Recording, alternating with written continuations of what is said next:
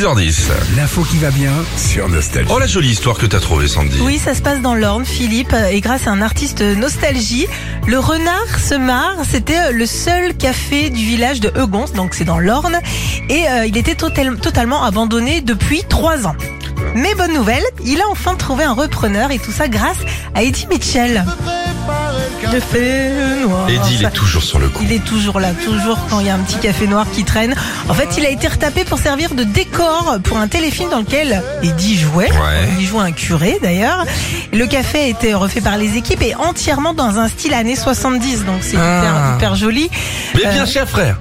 Mais, mais bien bien cher cher. sœur. Ça vient de là peut-être Bah, l'idée du film. peut-être, peut-être. Euh, la belle histoire dans tout ça, c'est que bah, dès que les caméras sont parties, le- un couple du coin a eu un vrai coup de cœur pour Malin. ce café. Ah bah Les travaux Voilà. sont faits. Bah ouais, ouais, c'est vrai qu'ils n'ont rien à Bah, faire. attends mon gars. C'est fait.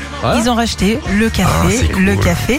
Alors si vous êtes dans le coin, faudra encore attendre un petit peu pour aller prendre un verre. Il va rouvrir l'année prochaine avec peut-être bah, Eddie Mitchell au comptoir, en train de boire son petit café. Eh. Le connaissant un peu, il est chiche. hein. Ah oui.